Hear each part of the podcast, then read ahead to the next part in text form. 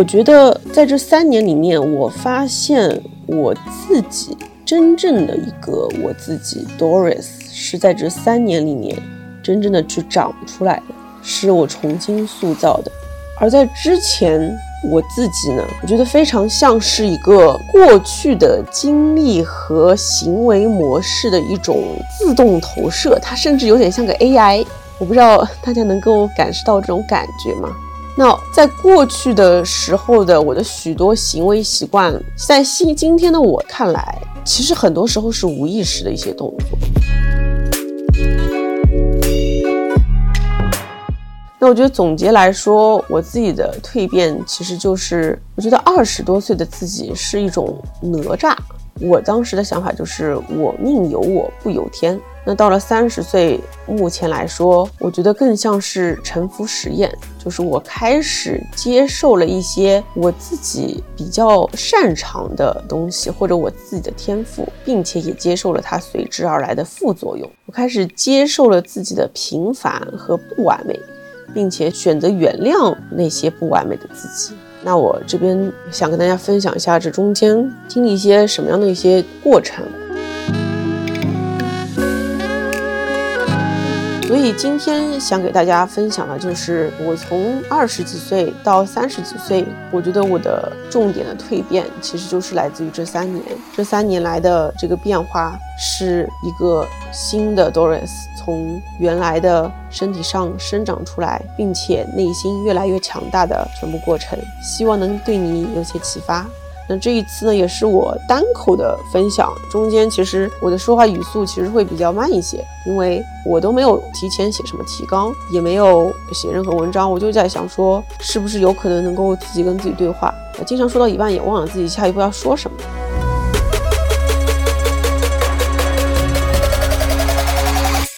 Hello，大家好，我是刀姐 Doris。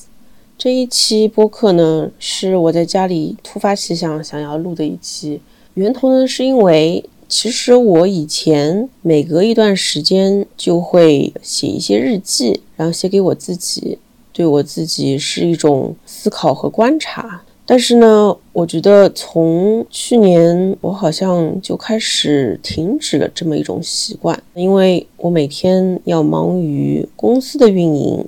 很多大大小小的会，以及对外还要见很多的人。我发现，在这种忙碌下，人就很容易失去和自己对话的一种能力，然后所以最近呢，我越来越希望能够重新拾起这么一份习惯。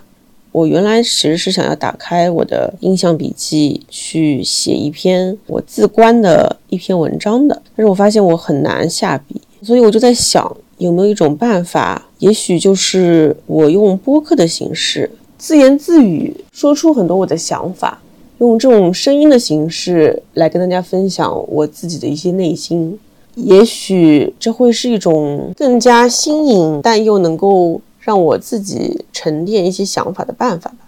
今天我其实主要想分享的呢，是我从二十岁自己到三十岁自己，我自己观察，我内观自己发现的一些改变，可能跟我之前写的许多营销啊。或者增长啊，商业的文章不太一样。我一直觉得对外去观察这个世界是非常重要的，但其实从内心去观察自己一样非常重要。因为无论是做品牌、做公司，还是做任何事情，很多行为其实都是内心的自我的投射。所以我觉得，越是能观察清楚自己的思考、自己的认知，或者自己的动力来源来自于哪里。许多的问题都会迎刃而解，那所以对我来说，外观和内观一样重要。那说到内观呢，我觉得前两天我在跟一个我很喜欢的女性创业者，也是位博主崔崔聊。他当时跟他聊的时候呢，我发自内心得到了一种被理解、被看到的感觉，所以这种感觉一直蔓延到这个周末，我就想要分享一下。我是二零一九年一月七号开始创业的，然后从二零一九年创业到今天二零二二年，其实已经是三年多了。我是九零年出生的，所以二零一九年也是我二十九岁，所以今年我三十二岁。二十九到三十二岁这三年。对我来说是一个巨大的蜕变的过程。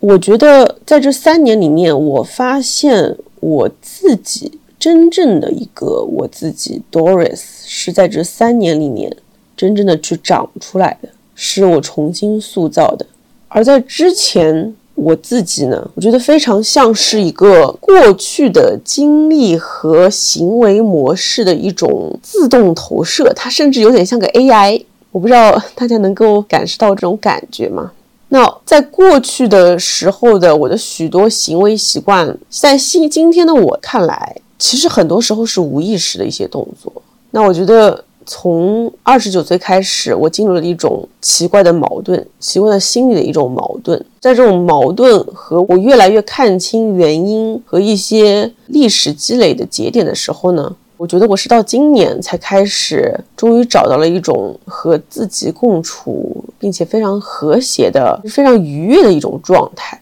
我觉得是我真正找到了自己。这一期播客其实就是非常想跟大家分享一下这中间的一些心路旅程。那我从二零一九年创业是我的一条线。那其实除了创业以外，二零一九年我其实在我的公众号上有写过，二零一九年的年末我也。家里有变故，我一直会说，但是我又既不想提起他，又很想要说一说，因为当时是我非常喜欢的我爸爸，我爸爸去世了。然后呢，每次聊这个事情，我又很担心别人会说老拿这事儿出来说，但是他对我的影响其实是非常非常大的。也就是说，在那一年，我经历了可以说是我人生最大的一个低谷。那就是经历了死亡这件事情，尤其是他最后是在我面前就是离开的，所以经历了死亡的那一瞬间，我在我眼前其实看到了很多很奇怪的东西，就是我会看到我的人生碎片像拍电影一样在我面前，在我眼前闪过。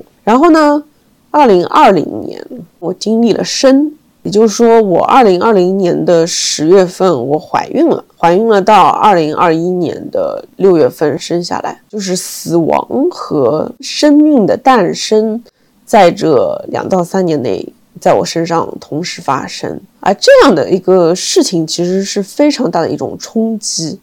然后这是我的个人的生活的一条生命线嘛。那在我自己的创业过程中呢，我觉得我之前是个职业经理人，就是一个营销人。我自认为我的营销人的路走的还是比较顺的。我一直非常知道自己想要什么。我也很多公众号上都有写过，从刚开始我就当别人还找不到自己该干什么的时候呢，我就知道我非常喜欢营销，我想把营销这条路以最快的速度走上去。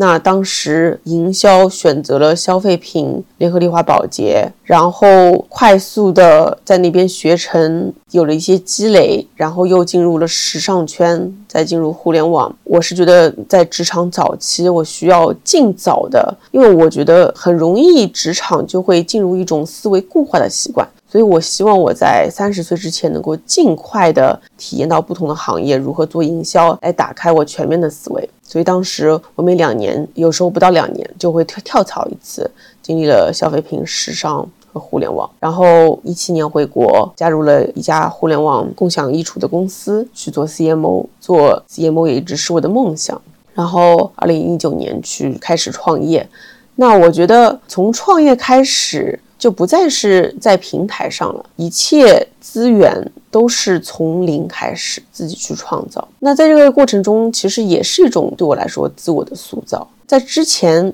你再怎么样有自主性，其实都是基于平台，或者说就是个打工人。公司要你干嘛？公司给你一个任务，给你一个方向，你需要在这个方向上去落地执行，去做到最好。就像是从大学到了职场，原来总是有人给你安排好，那接下来到创业的时候呢，就是没有人给你安排，你甚至就是你到公司，你都不知道该从哪里开始，就是 you're on your own。我觉得这是一种自主选择，我也很喜欢这种感觉，就是你选择你要做的事情，你的命运，然后你来承担。所有的结果，这也是一个非常有意思的过程。因为原来作为一个职场人的时候呢，我认为我更多是一个 function，就是我是个职能。作为一个职能，其实只是公司的一小块。那作为一个创业者来说，你要操的是一个全盘。那作为全盘，其实战术上的努力已经没有那么重要，更重要的是战略上的选择。那这件事情其实作为一个职场打工人或者职业经理人到创业者中间是会有一个巨大的 gap，巨大的一个间隙是需要去填补的。所以呢，在这三年里面，我经历了很多的原来的理所当然，一下子到了自己的知识的盲区，然后再希望能够快速的去尝试、去创造商业模式、去摸索。到中间聚集了一群我很信任的朋友，作为我的早期团队，再到他们慢慢的离开的这样的一种过程。所以，无论是我个人而言，还是作为一个创业者，我觉得这三年对我而言，非常坦诚的来讲，都是一种把过去的许多观念、过去许多想法，全部几乎是要清零。然后再重新在这个泥土里长出一个新的自己的过程。那我觉得，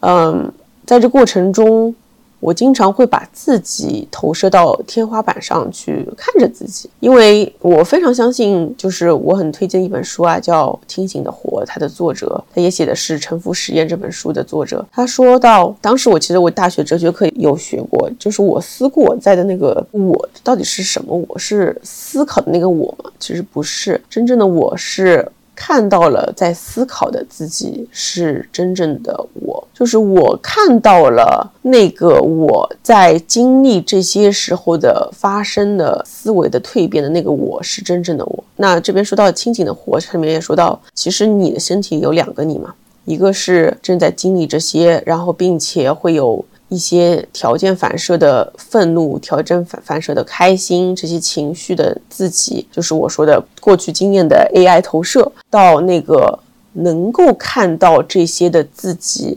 是真正的自己。那我经常会观察那个 AI 我和一个真正我，然后会写下一些碎片化的我自己的想法和蜕变。那我觉得总结来说，我自己的蜕变其实就是，我觉得二十多岁的自己是一种哪吒。我当时的想法就是我命由我不由天。那到了三十岁，目前来说，我觉得更像是沉浮实验，就是我开始接受了一些我自己比较擅长的东西，或者我自己的天赋，并且也接受了它随之而来的副作用。我开始接受了自己的平凡和不完美。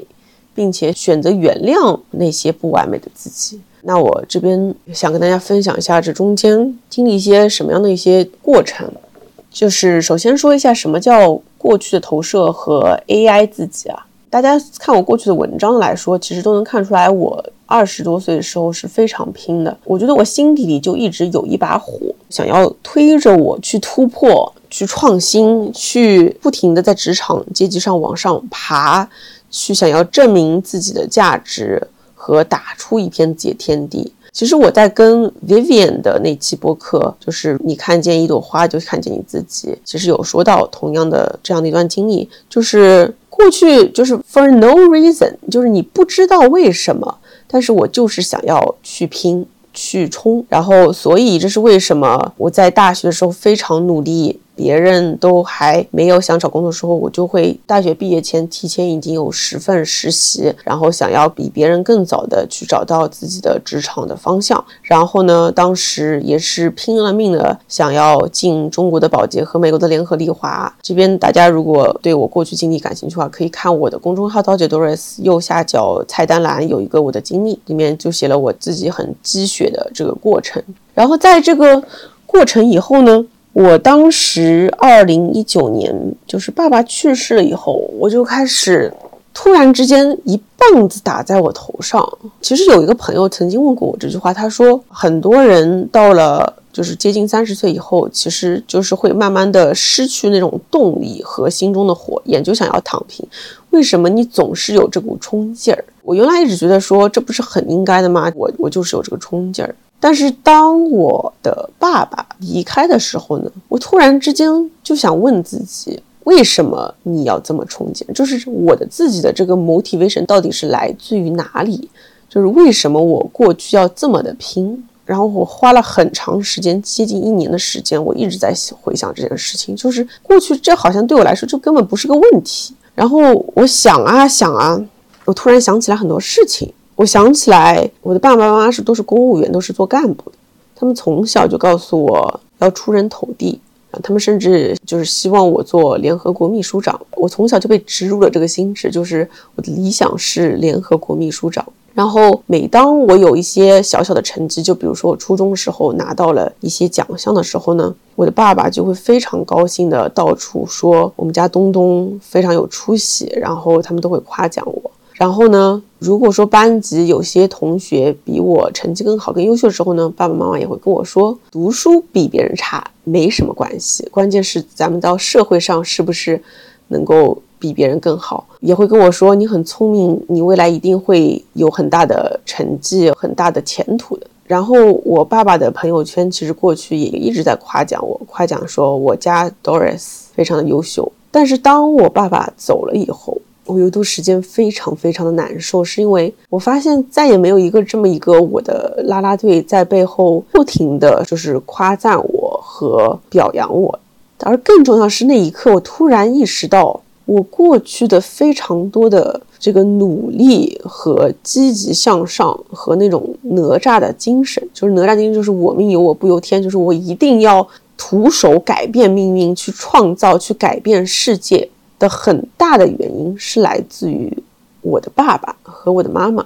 也就是说，我意识到，我以为的我自己的冲劲和快乐，其实只是一种投射，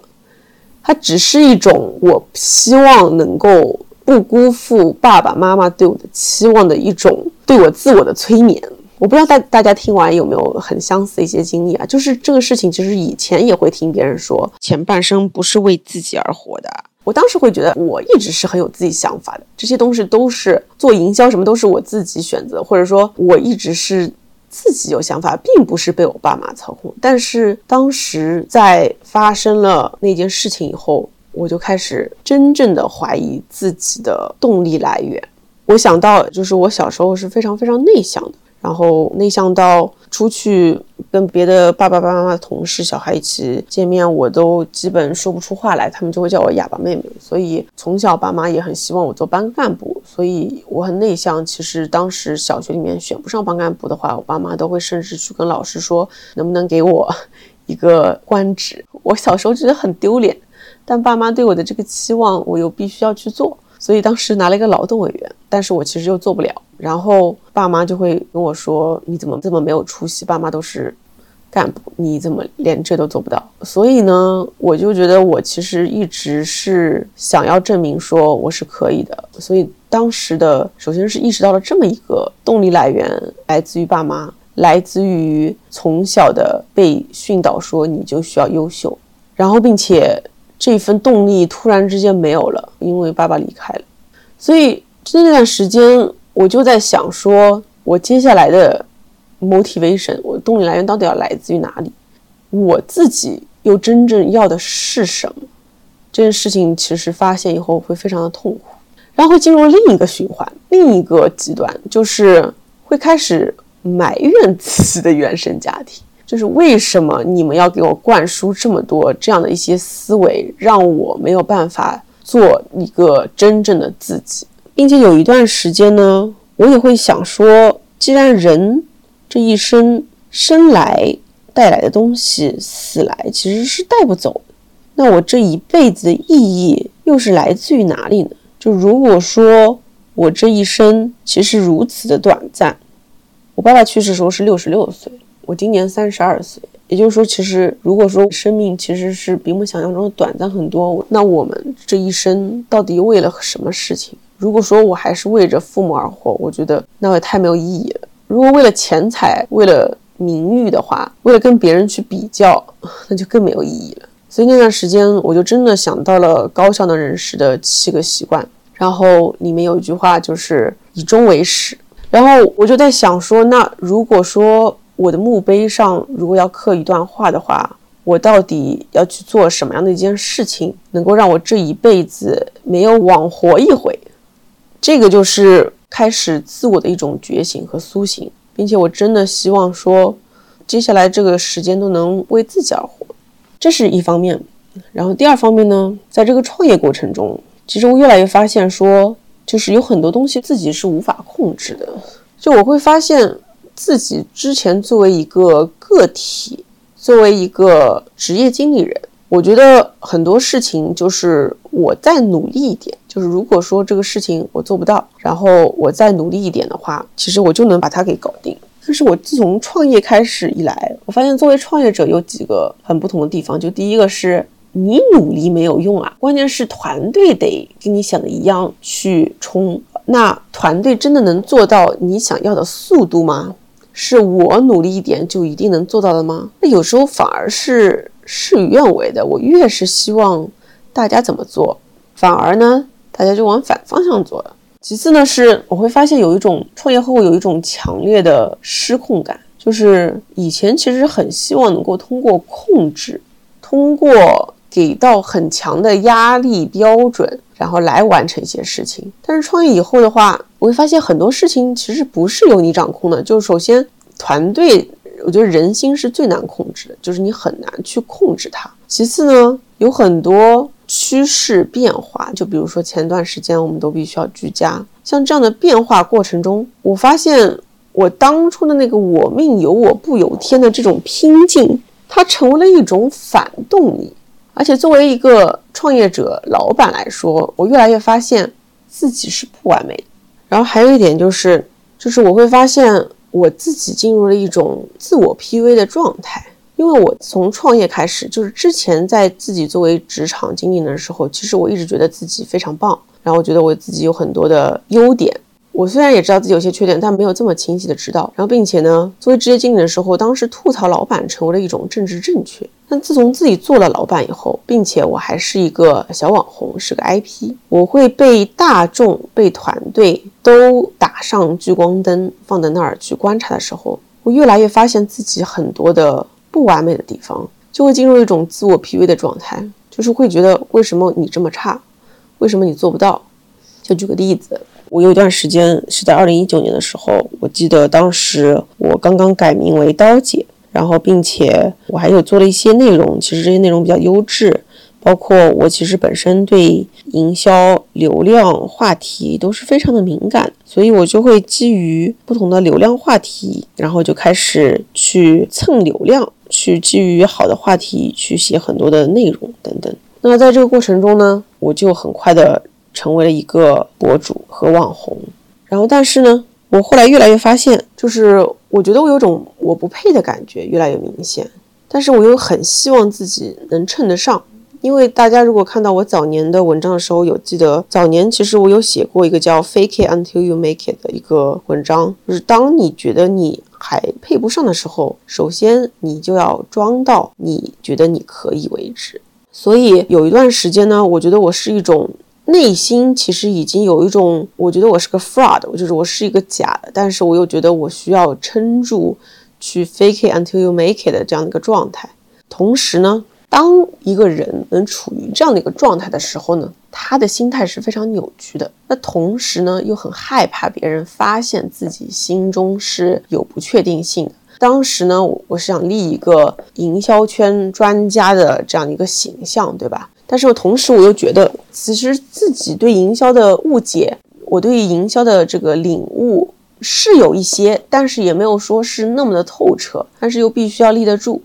那在这样的一种状态下呢，你就会有一种又自卑，但同时又很狂妄的一种心态出现在这样的一种情况下，并且呢，态度也会非常的高傲且暴躁。那我觉得那时候说白了就是我飘起来了。从那个时候开始，我觉得我就进入一种非常不快乐的一种状态，每天我都很紧绷，我都好像很害怕。然后我印象非常深刻的是，那时候我有一次去见张小雨，就是得意忘形的主播张小雨，因为那时候我已经非常明显的感受到自己不快乐。然后呢，我见到他那一瞬间，他就跟我说：“我觉得你头上有朵好大的乌云啊，我觉得你整个人都含着胸，好像就是你很害怕的一个样子。”然后我当时就跟他聊，我跟他说了我之前的这些经历，就是在那一刻结合了前面说的，他就跟我说：“你就像是在开一辆很高速的赛车、快车，你一直在开，你也不知道你为什么在开，但是你就在高速在开，然后你很希望这个车越开越快，然后开到中间的时候，如果碰到一点点小石头的时候，你就容易会翻车，所以就是因为你一直在进入一个开快车的状态。当时我突然之间就有种醒悟的感觉。我当时结合着刚刚我跟大家分享的，我对自己就是这个动力来源非常开始怀疑的时候，我就在思考，到底为什么我要车开这么快？然后我到底在害怕些什么？我开的这么快是想去哪儿？是想要证明些什么呢？就结合着这种害怕、难受和动力的消失。当时我进入了一种彻底的自我怀疑，或者说自我体系崩盘的状态。就是我觉得那一刻来说是痛苦的，但我今天回头来看来说，从那一刻开始，我觉得我的重塑就真正的开始。当时就开始找到了很多的心理医生，包括我的人生教练，就开始跟他们很积极的去聊这件事情。然后我的教练佳莹呢，就是我当时跟他说，我说佳莹，我觉得我内心有两个我，这个我跟我刚说两个我其实不一样。我说我一个呢是刀姐，这刀姐呢，我觉得她是一个很大的一个刀姐，她好像很强悍，然后她很厉害。然后另一个自己的我呢是 Doris，她是一个真正的自己，她其实还很单纯，然后她其实挺风趣幽默的，挺有意思的，但她其实不完美。然后呢，那个刀姐呢，她其实是很权威、很完美。然后我觉得我内心有这么两个自己，然后她让我画出来，我当时就画出来一个很大的刀姐和旁边一个很小的 Doris。然后她问我说：“那你说这个刀姐和这个 Doris 之间，他们现在是一个什么的状态和关系呢？”我说：“那个大刀姐正在抽打小 Doris，那个小 Doris 在那边抱着在哭。”然后说这个的时候，我当时就哭了。我跟他说，但是我觉得那个真正的小 Doris 才是我呀。为什么我哭了？就是后来我也跟我一个朋友在聊这件事情，就是我我其实觉得这种东西很身心灵，其实一般我也不会这么深的去看它。那当时我觉得我之所以突然之间心里得到了一个很大的触动，是因为我觉得我第一次看见了一个真正的自己，就是那个小 Doris。然后，而且那一刻呢，我突然想到，我不知道大家知不知道，我之前有个公众号，其实叫 Doris 科科。我原来写的文章呢，第一篇叫我在纽约 MK 做新媒体经理教的事，后来我还写了一些很搞笑的文章，比如说伏地魔，就是我在北京作为一个上海人在北京，比如说互联网黑化等等等等，写了一些我在中美的一些观察，为什么离开纽约？我在想，当时那个我，那个真正的我。那个真正的想写作那个我，其实是 Doris 啊，就是今天那个刀姐，她是一个很强悍的一个，大家都知道，看到我很多的照片，穿件红衣服，抱着肩，我觉得那个不是真正的我，或者她只是部分的我。但是我看到了那样的一个刀姐在抽打小 Doris 的时候，我感受到了一个，就是为什么要鞭打真正的自己呢？然后也看到了一个真正的自己，其实在那边一直在哭泣。所以到这里为止，我不知道大家能不能感受到，我其实是一种发现了那个大刀姐是基于爸妈的期望下和我自己对自己的要求下，希望完美的营销专家的一个出现和存在。然后呢？但是真正的那个自己是 Doris，那个 Doris 呢？我觉得他还很小，然后他还没有完全的长大。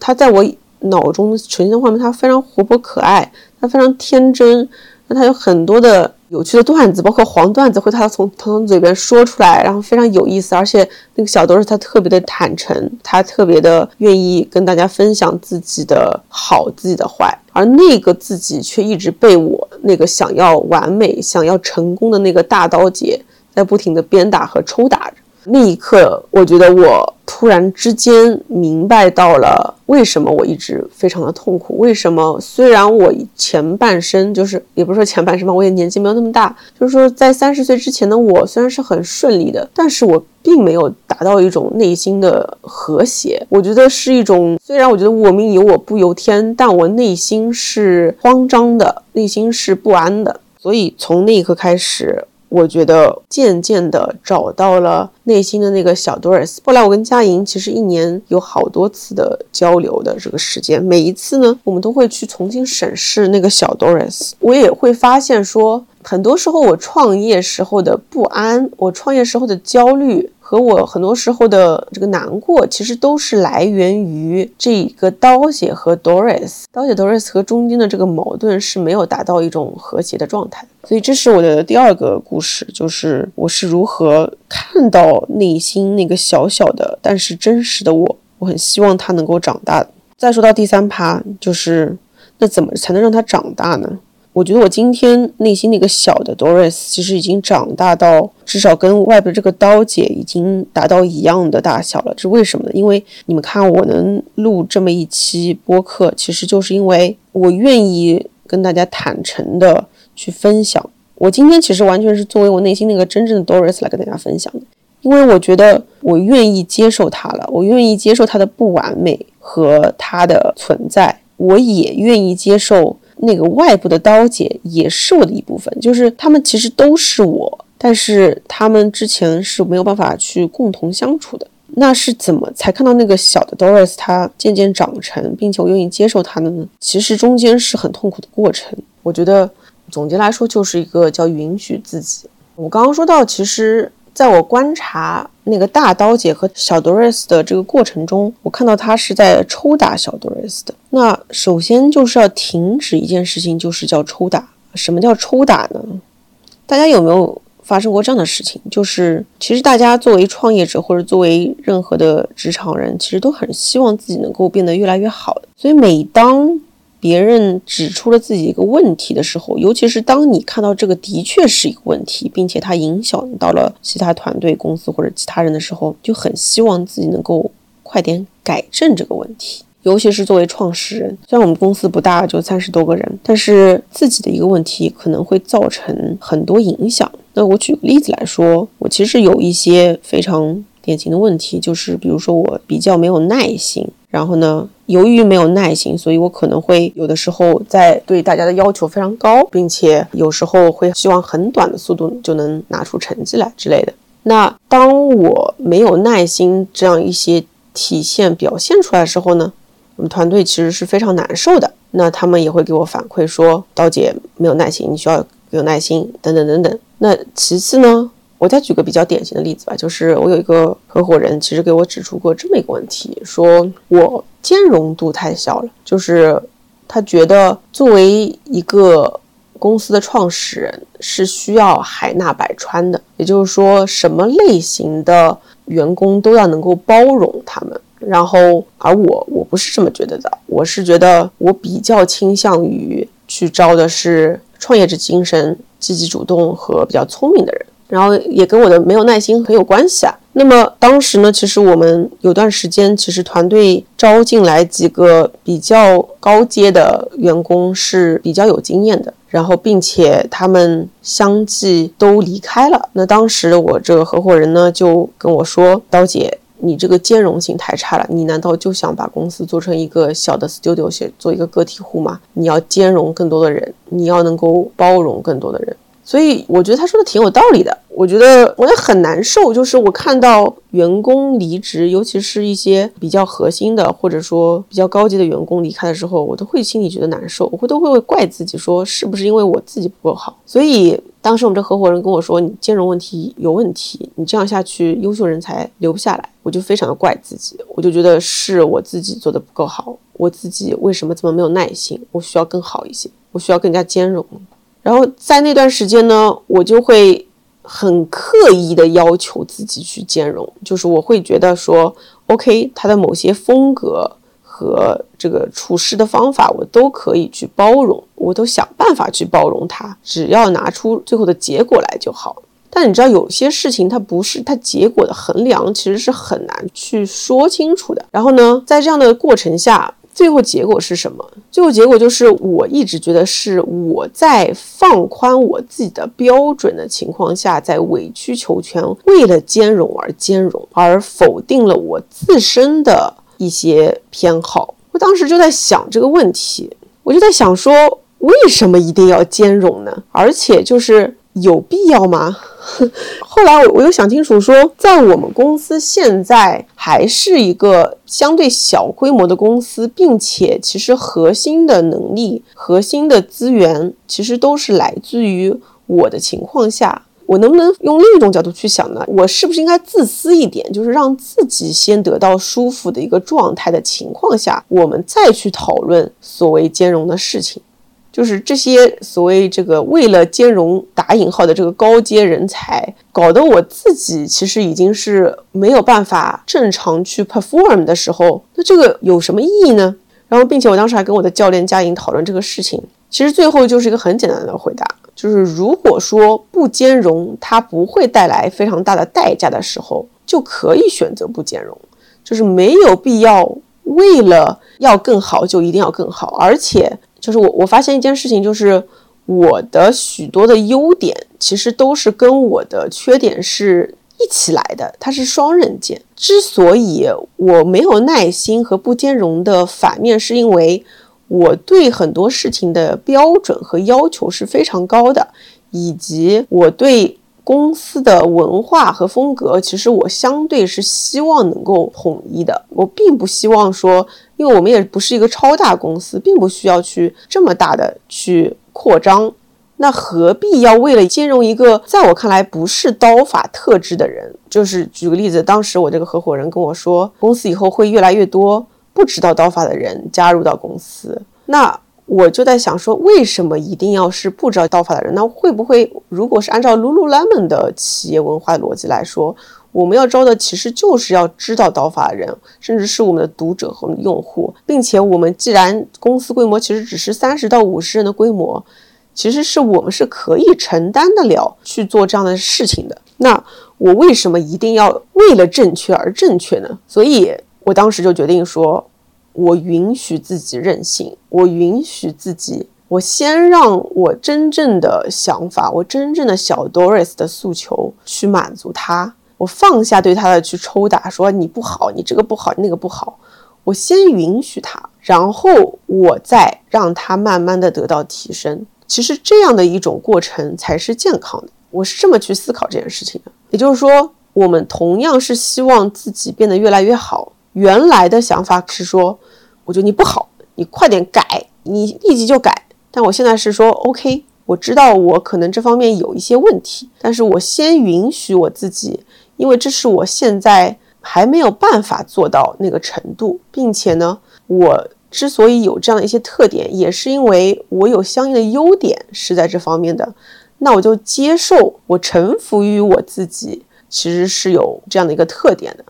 然后我也允许我自己，我可以跟对方去解释说为什么我是这么做，我是这样想的。然后在接受他的基础上，我觉得慢慢的我可以学习去包容和兼容更多的人。所以这就是一种慢慢的滋养我内心真正的自己的过程。其实在我看来，就是先允许自己，允许他可以现在不完美，允许他现在的确是不一定是好。不一定是一个成年人，他可能还是个孩子，但是他有他的另一面。所以在这个过程中，我觉得我就进入一种正循环，就是我觉得是我知道我哪里好，哪里不好，我知道我的边界在哪里，我越来越看得清楚。但是我会跟我的团队说，这可能就是我。目前的状态，我会努力去提升，但是短期内我没有办法承诺我会快速的改变。如果你没有办法接受的话，或者觉得你跟我没有办法兼容的话，我也可以接受你离开。我们两个人都不必要完全的为对方去拘束自己。那我觉得一个舒服的状态，尤其是经过这场居家的上海时期，我觉得。就是大家都应该要活得更加快乐一些，更为自己一些。那这种情况下的话，就像谈恋爱一样的，我这就是我，这是真实的我和我真的是想要这么做的。然后我也不是说我就彻底没法改了，我愿意提升。但是如果说你一味的希望我去做这样的一个改变和妥协的话，我也做不到。所以这是一个小例子，就是在这样的一次一次的。允许自己的过程中，包括有时候我会犯一些傻叉的错误啊，就是当我犯一些傻叉错误的时候，比如说我又不耐心的吼了一声了，然后我还是比较有同情心的人嘛，就是当我有时候发了脾气，我看到我的团队会心里不舒服的时候呢，我有时候会心软，想要再去找补。但我后来想说，OK，就原谅自己，就是这一次，我只有原谅了我自己。我才能后面反而去优化和迭代我这个问题。如果我就是又是容易犯这个错，又不原谅，又骂自己，然后又内疚，内疚，然后再下一次再发这样的事情，反而会进入一个很差的负循环。所以在这样的过程中，我觉得我真正的小 Doris 就慢慢的开始成长起来了。随着这个内心的自己越来越成长起来的时候呢，我就会越来越发现有很多东西是我很天生的一些偏好和我的。标准，尤其是对人才观上有哪些人才，其实是我非常有偏向性。就举个例子，我是非常非常喜欢积极主动的人的。那所以，我后来就把这个积极主动化为了公司的一个人才观价值观的这样的一个特点之一。我也非常公开的去把这样的一些价值观放到我们的对外的标准上去。就是既然我已经允许自己是有偏好的。我也知道自己跟什么样的人相处更能适合，那不如就把这些边界和标准去外化，去说出背后的原因，去让所有人去理解。呃，所以随着这样的过程中，我就不停的去把公司的为什么我们今天做哪些事情，我们要怎么样去做，什么样的人能帮我们一起完成这样事儿，刀姐 Doris 的个人使用说明书，什么样的人跟我能配合更好。怎么样能跟我配合好？全部去写下来，就很像 Ray Dalio 的原则里面说到的话，就是如果你很了解你自己，并且你很坦诚的去说出自己的时候，其实它会形成一个正向循环。正向循环就是你会越来越吸引能跟你相处的好的人，相处好的人会让你合作越来越愉快，越来越愉快以后，你再把你的想法和你的标准说出来，那这样的情况下就会越来越吸引。你想要的那群人，而不是你原来就是为了包容而包容，然后你包容以后，你其实也也不舒服，你不舒服以后，你总是心里憋着一口气，然后到后面其实还是这个人会走，莫不如你就随了心，就随了自己吧。那在这个过程中呢，我觉得就接下来就到了下一步，就是所谓的创造边界。那创造边界这个事情，我们刚开始其实对自己，就是对真正的自己没有那么清晰的洞察，就清清晰洞察到自己的能力、自己的喜恶喜怒、自己的呃爱好的时候呢，你其实很难有边界。你的边界可能也是一些比较表层的边界，但当我们越来越知道自己。什么东西是我们想要，什么不想要的时候呢？我觉得我进入一个很好的状态，就是我开始知道什么事情是我的底线，什么事情是我不能接受的。那我就把这个边界给创造出来，并且很认真的和对方去划清这个边界。就举个例子，我举个非常通俗的例子。我跟我妈妈经常会因为家里的东西的摆放的问题会有一些争执。然后呢，因为我平时工作很忙，我家里呢经常妈妈会过来帮我打点家里。然后呢，其实这也很辛苦，也很不容易。但是呢，她经常会把我的东西放在一些她喜欢的地方，而我其实觉得非常的丑，不适合。但是。他又是出于好心的来帮我收拾家里什么的。虽然我有阿姨，但是我妈妈还是很希望能够来帮帮忙，因为我还有个宝宝之类的。所以呢，我们俩就经常会争执。然后我说：“妈，你怎么又把我东西弄了没啦？或者为什么要放在这儿？为什么要拆我快递？为什么要家里布置那么多奇怪的东西？”但是我妈妈也很委屈，就是会觉得说我好心帮你来搞家里，你结果还要来怪我。所以这样的一些争执呢，我们持续了很长时间。然后呢，随着我对我自己越来越了解，我知道我自己其实是非常希望有自己的空间和距离。那同时又因为我爸爸离开以后，我其实是很担心我妈妈的，也非常希望能够照顾好我妈妈。虽然我跟她不住在一块儿，但她经常来我这儿嘛。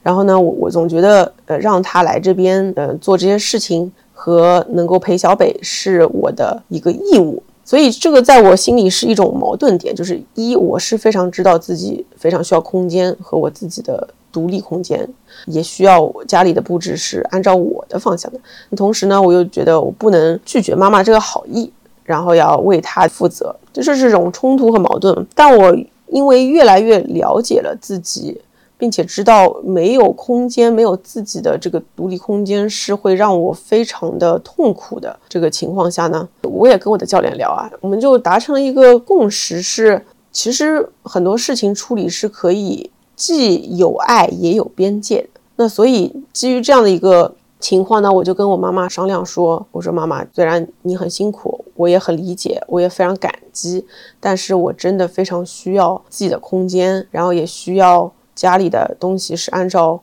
自己的想法去布置和安排，因为哪几个原因？那所以呢，我希望咱们能不能做这么一个沟通和商量，就是平时你不要动我的快递，然后咱们不要往我家里买新的东西，然后东西的布置安排呢就放在它原来的地方，然后你过来的时间我们也可以商量一下，到哪些时间。这个东西原来其实我是说不出口的，因为我觉得不好意思对妈妈说这样的话。但其实我心里是很不爽的，那所以就是用这样的一种方式，越来越知道自己其实是想要什么，不想要什么的，并且去勇敢的划清边界。刚开始他是会痛苦的，他是个艰难对话，但是晚点就会形成一个良性的这样一个循环。所以这就是让自己真正的自己慢慢成长起来，开始划边界。找到符合自己偏好的人和环境，并形成良性生态的循环的这样一种过程。最后再说说我刚开始说到的，其实就是对自己的营销专家的这样的一个包袱。然后我最近也开始越来越接受自己的定位了，就是其实我觉得我要做的不是一个营销专家，而是我要做的是一个营销圈生态的一个平台。就是我不要做武林高手，而是要做的是这个武林平台。就什么意思呢？因为其实如果你是要营销专家的话，其实我一直觉得没有人会成为永远的营销专家，而且营销这个事情一直与时俱进，一直在变化，没有人能保证你一直是走在最前面。且如果你不是在第一线操盘的话，其实你慢慢的。也不会一直保持在最前沿。那我可以做的事情就是，我要找到的是我最擅长的事情和这个世界上的社会问题所找到的这样一个挂钩的解决点，就是我的能力到底能解决是什么问题？因为营销正在快速的发生变革，然后我可以利用自己的能力去创造这么平台，让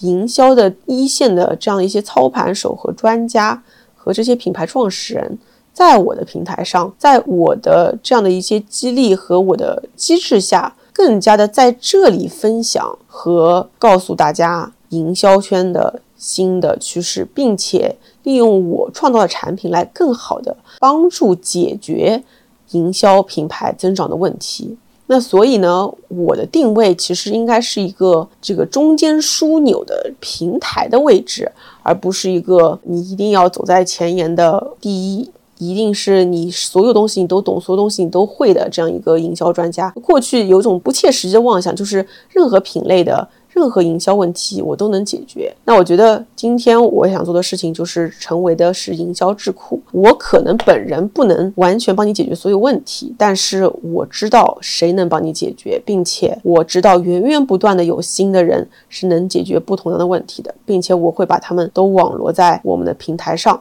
去一起解决各种企业和品牌的问题。那这才是一个最适合我的位置。而同时，我也能保持我不停的学习、迭代和对营销圈第一线迭代的了解。那这样就是找到了真正适合自己的位置，也不再会有一种害怕和自卑的这种感觉，而是会知道什么事情你真的会，什么事情你不会。但我知道谁会，那就找对自己的位置。所以，综上所述呢，我觉得。我想分享的是，从过去二十多岁来说，自己是一个想要征服世界、想要成为第一、想要成为很牛逼的人这样的一种“我命由我不由天”，我自己创造我自己命运的过程中，到三十岁以后呢，其实还是一个想要自我主动去掌握自己的人生，但在这个过程中，我觉得。我慢慢的开始塑造了真正的自己，开始挖掘我自己到底想要什么，并且愿意臣服于现在的我的状态和当下环境的变化。有许多事情其实是没有办法控制，甚至是一种失控的状态下，但是我还是能做些什么的这样一种。其实它也是一种积极的心态，但是更加看清自己边界的同时，创造属于自己的良性环境的一种过程。在这过程中，也越来越愿意接受自己的不完美，所以也越来越坦然，就是内心会真的找到一种祥和的平静感。那在这种情况下呢，我觉得真正的自己就开始生长了出来，并且变得轻松有力。所以今天想给大家分享的就是我从二十几岁到三十几岁，我觉得我的重点的蜕变其实就是来自于这三年。这三年来的这个变化是一个新的 Doris 从原来的身体上生长出来，并且内心越来越强大的全部过程。希望能对你有些启发。那这一次呢，也是我单口的分享，中间其实我的说话语速其实会比较慢一些，因为我都没有提前写什么提纲，也没有写任何文章，我就在想说，是不是有可能能够自己跟自己对话？经常说到一半也忘了自己下一步要说什么。所以，如果你喜欢这一期的话，欢迎给我留言，然后我也尝试以后多输出一些类似这样的内容。Fly me to the moon and let me play among the stars. Let me sing what spring is like on Jupiter and Mars. In other words, hold my hand. In other words,